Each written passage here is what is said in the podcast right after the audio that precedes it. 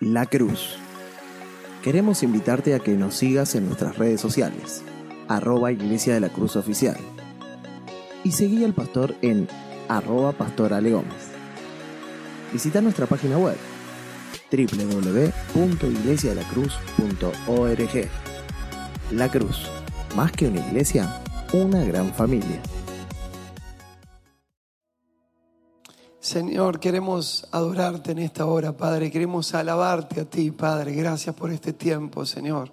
Creemos que tu presencia, tu Espíritu Santo, Señor, el que nos transforma. Tu Espíritu Santo, Señor, el que nos lleva a estar seguros, Padre. Por eso en este tiempo declaramos de tu gloria, Señor. Y unidos como iglesia, sí, Señor, en esta forma virtual y acá con un puñado de hermanos en el templo, Señor, tu presencia nos llena. Tu presencia nos inunda, tu presencia cambia nuestras vidas, Señor. Sopla en esta mañana, Espíritu Santo. Queremos que nos hables, queremos que nos toques, queremos que nos incomodes, queremos que nos lleves a un nuevo lugar, Padre. En el nombre de Jesús. Amén. Y amén. Amén. Dios les bendiga. Qué maravilloso estar con ustedes hoy y, y, en esta mañana donde Dios tiene algo nuevo. Yo quiero que hoy ahí donde estás te sientas incómodo por un rato. Porque estaba pensando si, si finalmente hay gente que tiene más oportunidades que otros. Si finalmente en esta vida, cuando uno nace, dice un dicho popular, que unos nacen con estrellas y otros nacen estrellados. Yo no sé si vos crees en ese, en, ese dicho, pero pensando en ese dicho que parece que ya estuviera, escuchen bien, todo, todo, todo, todo estuviera como dictado, como que bueno, ya está, ya estás predestinado, ah, ya pasa esto. Encontré en la palabra de Dios algo maravilloso. Que si nosotros nos ponemos en la mano de Dios, que si nosotros le creemos a un Dios grande, vamos a hacer muchos cambios en esta generación. O sea, lo que parece que va indefectiblemente hacia un lugar de fracaso, de tristeza, acá estamos para levantarnos como cristianos, para decir, hay alguien que va a levantar la bandera del amor. Recuerdo ir al canal de televisión y levantar la bandera de la virginidad en la televisión pública y algunos de los que están acá, como Robert y Ro, como Lali, bueno, no sé quiénes más fueron, no lo recuerdo, pero increíble, cambiamos, dijimos, y ¿saben qué decía el subtítulo? No me lo olvido más, la virginidad se pone de moda. Éramos ocho que creíamos en eso contra toda una multitud, pero estábamos ahí diciendo, Dios tiene algo nuevo para esta generación. Así que las probabilidades son las que vos te tomes, las probabilidades tienen que ver con tu vida. Para esto uno dice, bueno, a ver, yo vine toda mi vida y nací mediocre en un en un pueblo mediocre. Bueno, acá estamos en Villa Madero, una zona de gente trabajadora, pero bastante humilde a nivel general. Y entonces uno dice, bueno, ¿saldrá algo bueno de Villa Madero? Es mejor por es mejor Puerto Madero, acá me gritan, acá dicen que sí. Es mejor Puerto Madero, este, mejor Villa Madero porque vivimos el proceso, porque lo luchamos, porque la peleamos, porque jugamos por lo que creíamos, porque creíamos que Dios lo podía hacer. ¿Y dónde Dios se manifiesta mucho más? A ver, decime. ¿En los poderosos o en los más humildes que dejan que Dios finalmente los cambie? En los más humildes, porque el proceso es mucho más largo, empezaron de mucho más abajo y ahora los ves llevando la gloria de Dios. Amén. Así que este, me gusta contarles algo, que es una palabra que ya Creo que esta es la tercera vez que lo cuento, pero dale, lo aprendemos y lo, guardamos ahí para los que no lo escucharon nunca, de que parece que nacimos mediocres, que nacimos eh, como que no tuvimos tantas posibilidades. Y para eso, hoy sí saqué la palabra exacta, mediocridad. ¿De dónde viene la palabra mediocridad? La primera que es del latín mediocris. Escuchen, mediocris viene de dos palabras. Una que es medium, que significa mitad o mediano, y ocris, que es una palabra vieja, vieja, vieja del latín, que significa montaña. Y el significado tiene que ver con que alguien que dice voy a llegar a la cima de la montaña, cuando está por la mitad de la montaña se queda. ¿Por qué se queda? Porque empieza a notar que tiene que esforzarse, que ya no era tan fácil. Al principio dice, dale, vamos, vamos, y empieza a caminar y el pico de la montaña cada vez está más lejos. O sea, parece que está más cerca, no, cada vez está más lejos. Porque cuando uno entra a la montaña, se da cuenta que hay muchas cosas que hacer, muchos árboles que pasar y muchas cosas. Y recuerdo que hace algunos años este, fui con algunos de mis hijos a ese pico de la montaña allí en Bariloche. Estábamos abajo con 30 grados, 30 y pico de grados de temperatura y empezamos a subir. Así que no recuerdo cuántas horas, pero de verdad fueron muchas horas. Y en un momento que llegamos arriba, recuerdo, teníamos mucho hambre, mucha sed, y lo único que habíamos llevado eran naranjas. Así que recuerdo todavía el abrir la naranja con la mano y comer esa naranja que era fantástico. Teníamos, había menos oxígeno, y hacía mucho frío. Así que se me empezaron a caer, no sé cómo le dice usted, las velitas, no sé cómo le dice, este, toda el agüita así, digo, no lo puedo creer. Y, hacía frío, estábamos de remera y hacía frío. Llegamos arriba de todo, donde en pleno verano, creo pleno enero, había hielo. Así que llegábamos a tocar ese hielo, estábamos muertos, cansados por eso. La tentación, ¿cuál fue? Bueno, a ver, pregunta, llegaron todos los que salieron de, de, la montaña, de ahí abajo, ¿no? No sé, ahora no me sale el nombre. ¿Cómo se dirá, Nico? De abajo de la montaña, de la base de la montaña. Está, de la base de la montaña. Cuando llegamos a la mitad, ¿les puedo contar? El grupo era muy chiquito. O sea, el que llegó arriba era un grupo chiquito, habíamos salido muchos. Y el que llegó arriba era un grupo muy chiquito. De verdad, cuando uno dice voy a llegar, voy a hacerlo, tiene que hacer un esfuerzo. En toda nuestra vida cristiana, en toda nuestra vida hay que hacer esfuerzo, muchachos. No se puede, o sea, no se puede llegar a un lugar sin esfuerzo. Por eso hoy vamos a través de la palabra de Dios a entender que hay algo importante. Mire, eh, la primera cosa que les quiero dejar, la mediocridad nos protege del riesgo del fracaso pero también nos aleja de un futuro de bendición y de éxito. Si uno es mediocre de algo, estate seguro. No vas a fracasar porque cada vez que hagas algo digas, bueno, no, bueno, en esto puedo perder esto, puedo perder lo otro. Y Dios está ahí diciéndote, no, yo te quiero una persona de éxito, te quiero una persona completa, pero vos te asegurás de que no fracasas. Ahora, aquel que dice, me voy a jugar, escúchame bien lo que le voy a decir, tiene una gran posibilidad de fracasar porque está arriesgando más que la media, porque se está jugando por algo que está haciendo. La verdad que está bueno este el riesgo, el riesgo del fracaso, claro que sí, porque hay muchas montañas que subir, hay muchos picos que escalar, hay muchos lugares a donde llegar. Y algunos de ustedes se, se preguntarán, pastor, ¿usted llegó al pico de la montaña? La verdad que a veces había creído que sí, pero después cuando Dios me dijo cuál era la nueva montaña a escalar, me di cuenta que estaba Dios probándome a mí a ver si yo podía subir las montañas más chiquitas, porque Él tenía montañas mucho más grandes. Y hoy sigo escalando la próxima montaña, sigo viendo que Dios puede hacerlo, sigo creyendo que hay una generación que puede llevar a Jesús a las calles, que puede abrazar, que puede amar, que puede bendecir y que puede ser parte del cambio de las naciones del mundo. Porque tenemos a Jesús, tenemos al Espíritu Santo, lo más poderoso que Él nos ha dado a cada uno de nosotros. Déjeme contarle algo más en esta introducción un poco larga, pero introducción al fin. Yo pude haber elegido ser mediocre y quiero contarles esto porque está bueno contárselos. Vieron que uno anhela, qué sé yo, no sé si usted quiere eso, pero está en la escuela Ahora no, en este gobierno de ahora no, porque no sé, no hay notas este año. No entiendo bien qué pasa, pero no me quiero meter en ese tema. Pero cuando usted estudia, estudia y le ponen una nota, un 7, un 8, un 6, lo que le ponga. Entonces te pone una nota, ¿no? Y, y en algún momento vos anhelás que algún día ser abanderado. Nunca fui abanderado. A ver, repita conmigo, el pastor nunca fue abanderado. Ok, por lo menos tenés que estar en el podio. ¿Se acuerda el podio? ¿Se acuerda? El de tres. Nunca un número tres el pibe, nunca un número tres. Creo que se enfermaron todos un día y me tocó porque se enfermaron todos y yo estaba en el puesto 5 o 6 y ahí me tocó bandera. Ok. Así que toda mi vida fue así. Si jugué al fútbol, siempre había uno que jugaba mejor al fútbol. Jugué al vóley, siempre hay uno juega mejor al vóley. Corrí carrera de resistencia, ¿se acuerda? Fui sexto, ¿se lo acuerda? O sea que había cinco mejores en la Argentina. Ese día en mi edad había cinco mejores.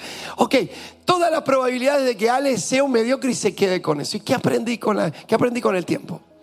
Ale sé el mejor segundo. Las, las, competencias no son contra los demás, sino contra vos mismo.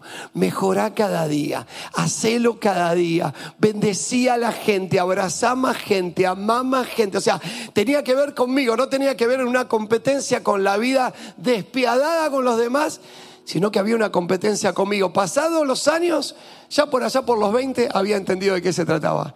Se trataba de amar más, se trataba de jugarse más, se trataba de arriesgarse en otras cosas que no tenían que ver en una competencia despiadada contra el otro, sino en una competencia contra mis propias mediocridades, o sea, mis propios demonios de la mediocridad que me decían, no, tranquilo, dormí un poco más, no, tranquilo, no te levantes tan temprano y te acuestes tan tarde.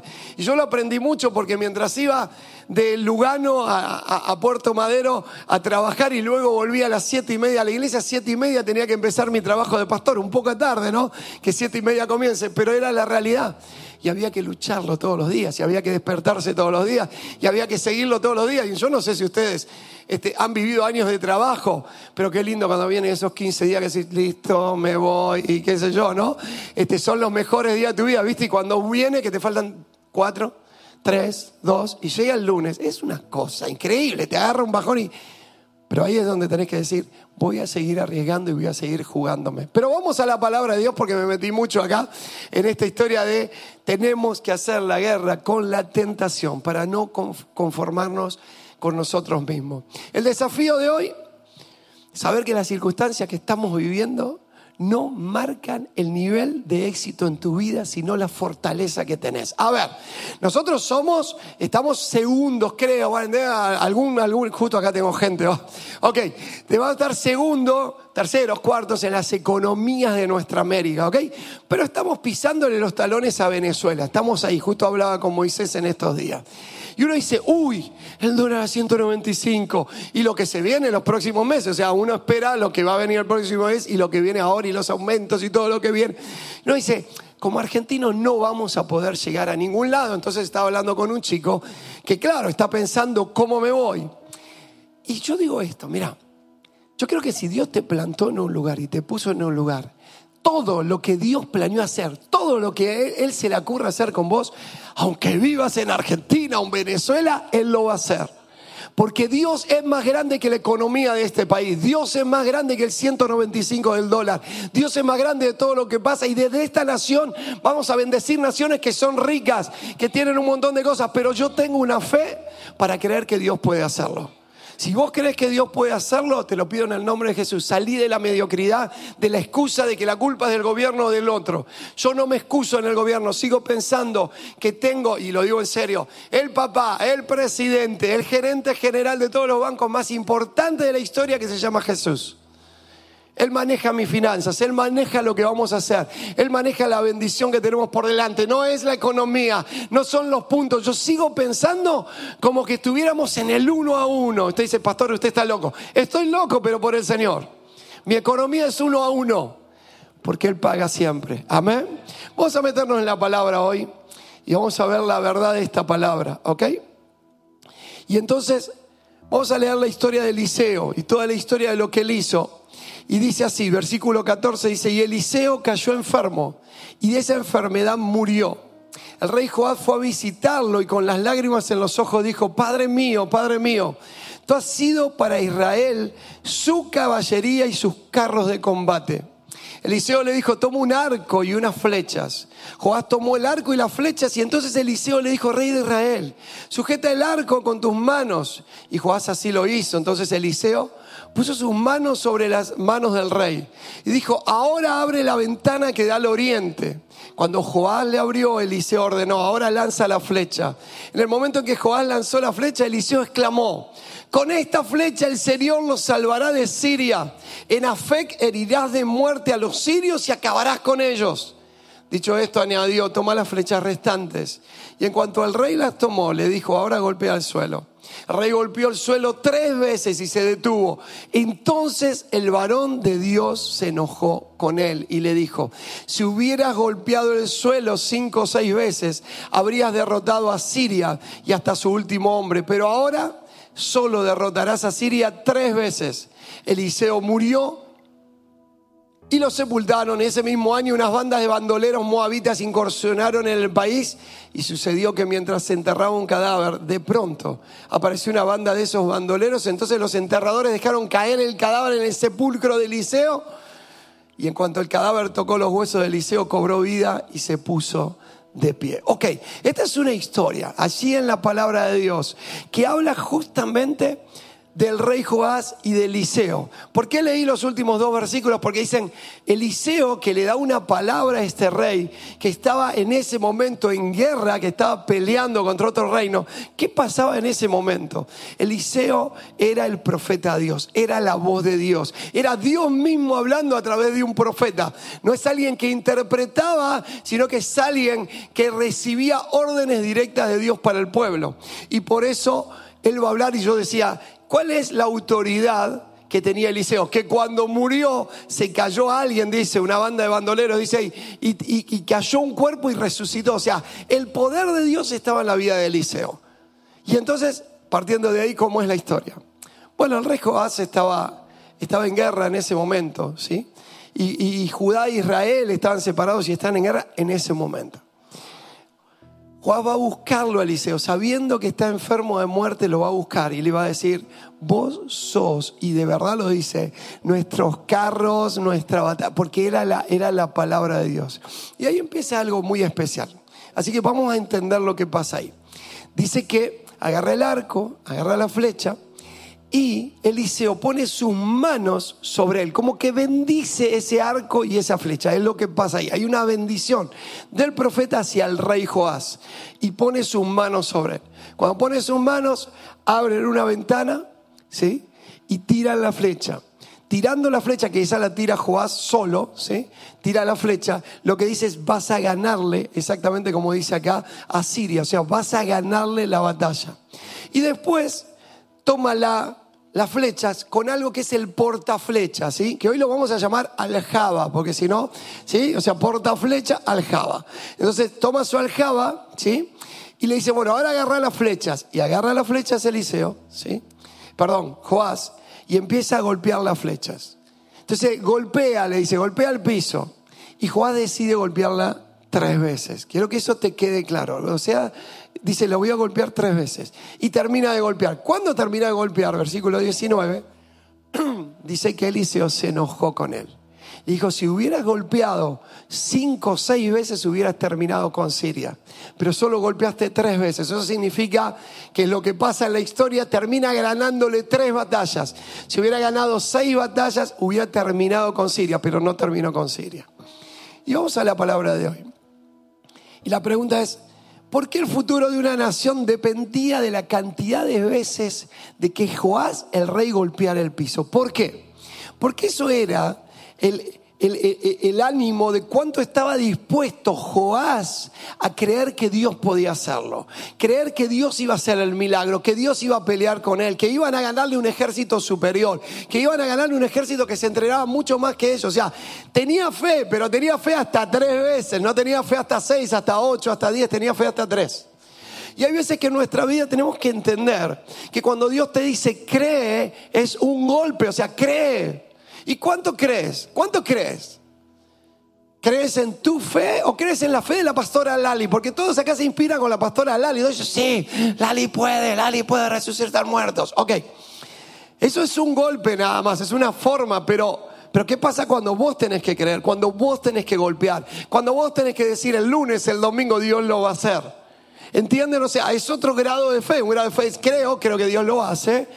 Creo, Creo que Dios puede hacerlo, creo que Dios puede hacerlo con Lali y después creo que Dios puede hacerlo conmigo. O sea, ¿y cuánto voy a mover la mano de Dios? ¿Cuánto voy a decir, Señor, Él puede hacerlo? Porque depende de la cantidad de veces que lo golpee finalmente. Y hay muchos que tienen fe a Dios puede hacerlo, pero no oran. Dios puede hacerlo con Anacondia, pero no conmigo. Y hay alguien que empieza a experimentar, Dios puede hacerlo conmigo. Pero cuando te pones a orar te das cuenta que no es todo como imaginabas y que hay que golpear varias veces. ¿Se acuerdan ese pasaje de golpeen y se abrirá? Llamen. Es como hay mucha insistencia. Joás tendría que haber escuchado eso. Lo que pasa es que fue escrito años después, ¿no? Entonces lo que te decía, sé insistente, golpea la puerta. Había una viuda en la Biblia que era muy insistente, hinchada. Y al final le abrieron nada más para que se deje de molestar. Hay que golpear las puertas del cielo para que Dios la abra. Amén. Con el respeto de que es Dios, pero con la insistencia de saber de que Dios quiere mucho más para mí y para los que están al lado mío. Que Dios quiere mucho más para mi vida y para los demás. Y de eso se trata finalmente. De que veas la gloria de Dios en tu vida. Pero si no golpeas, no va a pasar. Si no golpeas, no va a ser la victoria. Vas a ganar alguna batalla, pero vas a perder las otras. Y entonces hay que golpear. Allá vamos. Déjeme contarle dos cosas de las flechas que me gustaron. Las flechas fueron hechas para ser lanzadas y no para ser guardadas en nuestra aljaba. Hay muchos que no quieren arriesgar mucho. Dicen, bueno, hasta acá soy un buen creyente. Hasta acá está bien. Soy buen papá, buena mamá y tengo mis hijos. Vamos a suponer, hablando familiar, ¿no? Pero acá tengo gente joven también. Entonces, hasta acá. Y Dios dice, muchachos, si quieren ver mi gloria, hay que vaciar la aljaba. Acuérdese, aljaba porta flechas, ¿sí? Hay que vaciar la aljaba, ¿sí? Con las flechas que vamos a tirar, porque finalmente las flechas fueron hechas para ser lanzadas. Y cuando no tengas nada en tu aljaba, Dios va a decir, te voy a poner las próximas flechas. ¿A qué se refiere, pastor? ¿Te atreves a, a, vaciar tu alacena, tu lugar donde hay comida, para llevarle comida a gente que necesite, que realmente vos sabés que necesite? Eso es vaciar la aljaba. Me quedo sin plata porque la comparto con otros, porque bendigo a otros. Me quedo sin fuerzas porque voy a otros. Me quedo sin fuerzas, cansado de ir a visitar a otros, de vivir por los demás, de pensar en los demás. No pensar en mí, sino pensar, está vaciando tu aljaba, tu portaflecha, lo estás vaciando, porque estás tirando todas las flechas para vivir por los demás. El problema es, decimos, bueno, está bien, mirá qué bueno todo lo que conseguí. Pues son todas flechas que conseguimos. Mirá, está llena casa, auto, hijos, viaje. Acá tengo toda la aljaba. Y Dios dice, para ver mi gloria hay que vaciar la aljaba. Para ver mi gloria hay que vaciarla. Es un problema. Porque vos decís así, mira, a mí me pasó. Ya lo que le dice a Dios. Señor, qué lindo lo que tengo. Y él me dice, no, pero ahora compartilo. Y le digo, ¿y para qué me lo diste si ahora lo tengo que dar? No te entiendo. ¿A dónde me llevó? Abraham Isaac. Y me dijo, ¿vos entendés? El viejito de 100 años había tenido un pibe a los 100, ¿sí? la, la, mujer 85, y cuando se lo doy le digo, ahora al altar, lo tenés que matar. Está loco, Dios, 100 años, bueno, 100 no, 80 años oré por este hijo, pero es mío. Y vos decís, Dios está loco, no, Dios no está loco. A ver si te acordás la primera parte. Es que vos lo que crees que son tus picos de montaña son rebajitos, ¿entendés? Miden mil metros. Y Dios dice, a este lo tengo que preparar para que suba siete mil metros u ocho mil metros. Y yo un día le dije a Dios, déjame a mí subarme a los ocho mil metros. ¿Me da vértigo? Sí. ¿Me da miedo? Sí pero yo no me quiero quedar con el primer pico, yo quiero ocho mil. Y él me dice, si querés los ocho mil, vas a tener que olvidarte los trofeos de los mil metros, vas a tener que eh, eh, olvidarte de las hazañas de las primeras victorias, porque lo que viene va a ser más grande que lo que te di. Entonces lo que sirve, ya no puedes decir, no, porque en mil metros tal cosa, porque no hay posibilidad, porque lo no son mil y ocho mil son diferentes. Vas a tener que entrenar mucho más, vas a tener que entender que en ocho mil no hay oxígeno, vas a tener que entender muchas cosas Vas antes el viaje era de un día, ahora los viajes serán de un mes. Eso en una montaña, ¿no? Pero en los viajes de la vida aprendí que la cosa es así. Que ahora Dios me quería enseñar que mi corazón tenía que ser moldeado por su presencia. Porque si yo quiero las montañas más altas, ahora mi relación, ya no con 10 personas, ya no con 100 personas, ahora con miles de personas, iba a estar tomada y puesta a, eh, prueba a ver si yo estaba para estar en ese lugar si Dios me aprobaba para estar en ese lugar, porque ahora yo estaba corriendo la carrera de la fe como lo hizo Pablo. Y Pablo me enseñó a mí que hay que esforzarse, y Pablo me enseñó a mí que hay que estirarse. Así que la gracia es solo para la salvación, pero para la vida cristiana, y si querés crecer, mi amor querido, hay que entrenarse, hay que levantarse temprano, hay que acostarse tarde. Y déjame que te enseño algunas cosas más en un rato. Segunda cosa que tiene que ver con la cuerda, ¿no? Y con tirar la cuerda. Debes estirar la cuerda, ¿sí? Del arco al máximo en tu vida para alcanzar el propósito de Dios.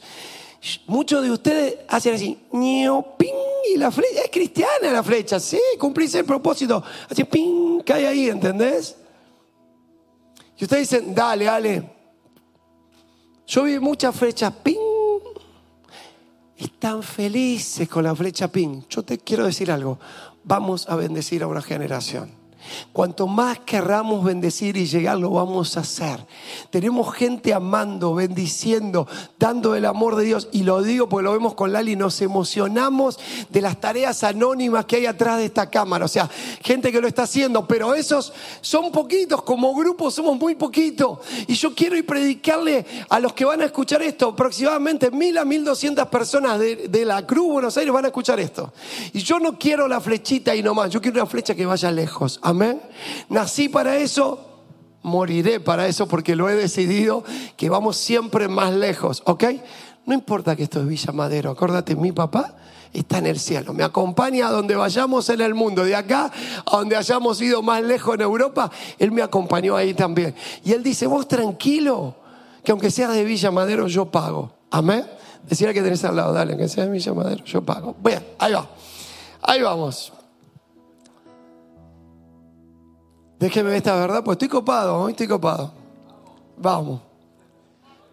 Cuando disparamos las flechas, nos damos cuenta que hay cosas que están más allá de nuestro alcance. La flecha simboliza la obra de Dios en mi vida, ¿ok?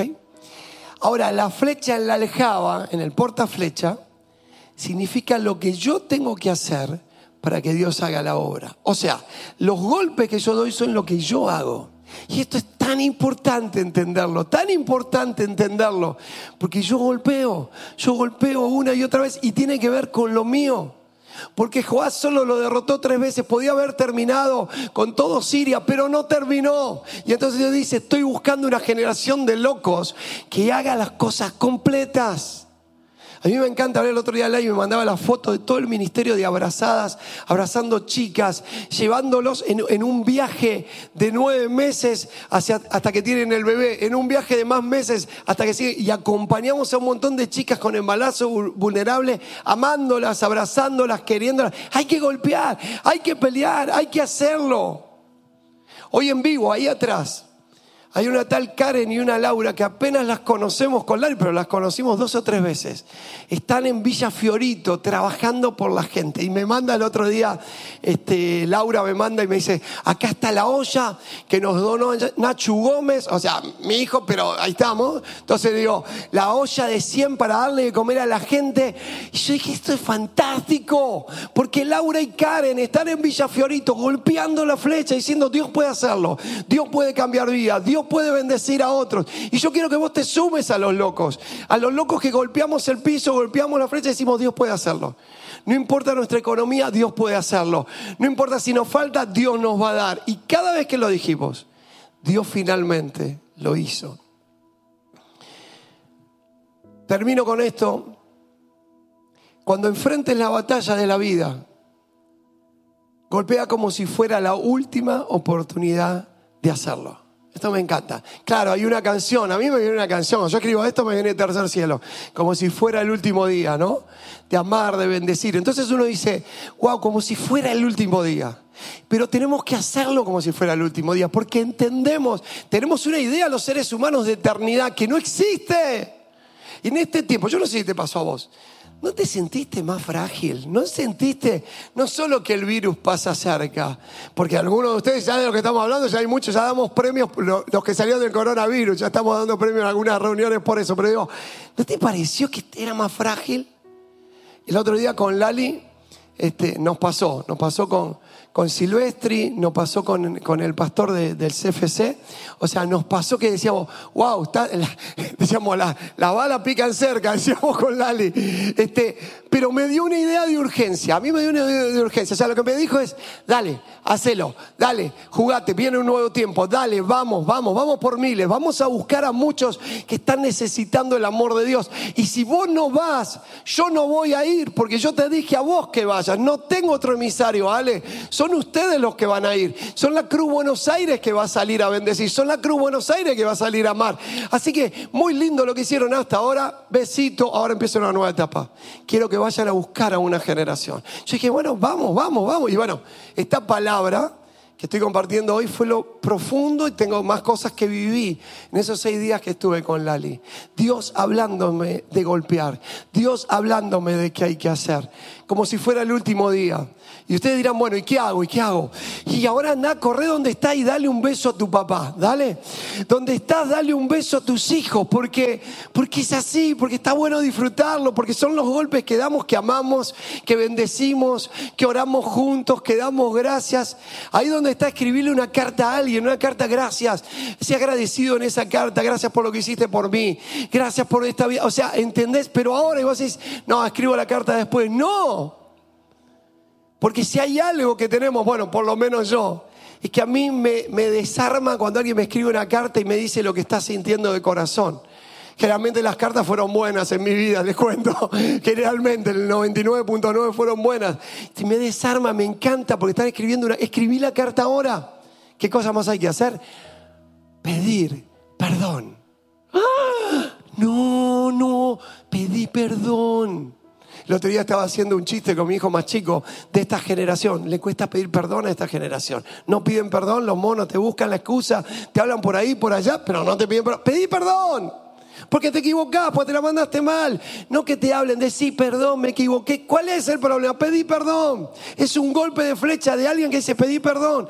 Pedir perdón te hace más fuerte. Pedir perdón te hace más persona. Pedir perdón te hace subir más metros en la montaña. ¿Entendés? Mientras te, te guardes el pedir perdón y que alguien te tenga que descubrir lo que hiciste y lo que pensaste en tu corazón. Nunca podrás subir a las alturas. Porque en las alturas se sube sin peso, sin broncas, sin odio, sin resentimiento. Se sube a las alturas con el poder de Dios. Solo el Espíritu Santo te lleva ahí porque no hay oxígeno y perdoná. Perdoná, vamos a golpear, dale, perdoná. Yo se la juro, ni loco lo perdono, ni loco, se la tengo jurada. Perdoná, es tu golpe para que Dios te lleve a las alturas. Pedí perdón y perdoná. Soltá perdón, larga perdón. Justo un Twitter el viernes que puse, la vida se gana la batalla perdonando. Ya está, seguí adelante, viene adelante, vamos, más metros que subir. ¿Para qué mirar a la base? Vamos para arriba que Dios tiene algo maravilloso para tu vida. Dios está buscando gente que no se conforme con lo que alcanzó hasta hoy. Hay más golpes que dar, hay más golpes que dar, hay mucha más bendición que dar. Miren, a mí me, fascina esto del Señor, porque uno dice, mira lo que logramos, ¿no? Como si fuera un lugar. Y cuando estás en la presencia de Dios, te dice el Señor, pero si no lograste nada, ¿cómo pará, Dios? Eh. Yo te cuento, entonces lo llevo a mi oficina y le muestro los cuadritos que tengo colgados ahí en mi oficina con los eventos y digo, che, pará mirá, lo, traigo acá a pasear por el templo y digo, mirá, loco, mirá, mirá el piso que tenemos. Este era un campito, yo me lo acuerdo, acá jugamos a la pelota. Es más, ni siquiera podíamos jugar a la pelota por el pasto que había alto. Así que mirá, Señor, este, mirá lo que llegamos. Y Dios me dice, hay mucho más. Porque la vida no es una competencia contra otros, la vida es una lucha contra tu propia mediocridad. ¿Qué le pasó a Joás? Quedó a mitad de camino porque fue mediocre que dio a mitad de, ganar la batalla porque fue mediocre. Pero yo quiero invitarte a que golpees conmigo, a que golpees tu mediocridad, a que golpees tu propia vida, a que no creas que hay límites para tu vida, a que no creas que hay límites en, en tu vida social, en donde viviste, donde naciste. Dios hace lo que quiere y nos pone donde Él quiere. Vamos a convertir este tiempo en un tiempo de bendición. Vamos a bendecir a muchos, vamos a abrazar juntos a una generación, vamos a, irnos en viajes juntos. Hemos hecho algunos viajes en la historia de la iglesia juntos con 10, 20, 30 hermanos y nos encontramos a miles de kilómetros de este lugar alabando al Señor, adorando al Señor, muertos de frío, muertos de calor, cansados de viajar en, micro. Eh, han ido a África, han ido a, Inglaterra, han ido a Estados Unidos. Ahí ustedes dicen, yo me anoto, África no, para mí Inglaterra, Estados Unidos. Ok, hemos ido a todos lugares para predicar el Evangelio y hemos estado juntos y después cuando venimos, como digo siempre, no tienen para la sube. Pero cuando estuvieron en misión y en propósito, Dios los vistió de tal manera que dijo, de este viaje me encargo yo.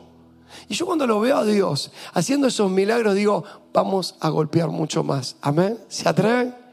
Vamos a hacer milagros y maravillas. Yo les pido ahora, vamos a orar.